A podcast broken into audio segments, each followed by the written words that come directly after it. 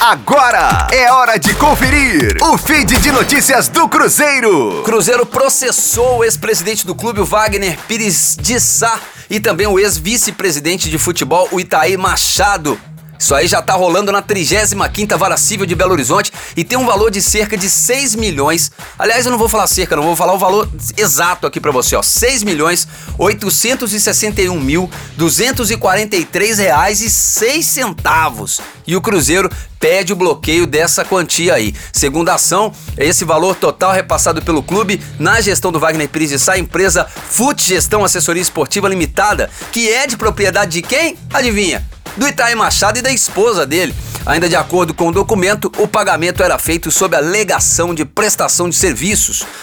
é brincadeira, mas na verdade dizia respeito ao salário do Itaí, né? Ele falou que não eram, não eram milhões, não é verdade, seu Itaí Machado? Na visão do jurídico do Cruzeiro, o estatuto não permite uma remuneração a vice-presidentes.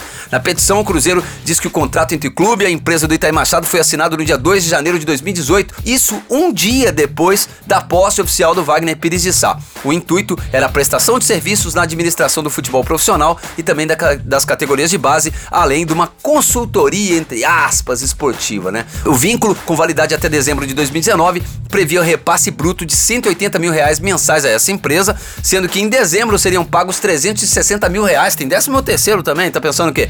Na petição, a defesa do Cruzeiro também cita o vínculo assinado em fevereiro de 2018, prevendo o pagamento de 540 mil reais à Fute Gestão, que é essa empresa aí do Itaí, em referência a serviços prestados entre outubro e dezembro de 2017. É brincadeira! Gleison Lage com informações do Cruzeiro na Rádio 5 Estrelas. Fique aí! Daqui a pouco tem mais notícias do Cruzeiro. Aqui, Rádio 5 Estrelas.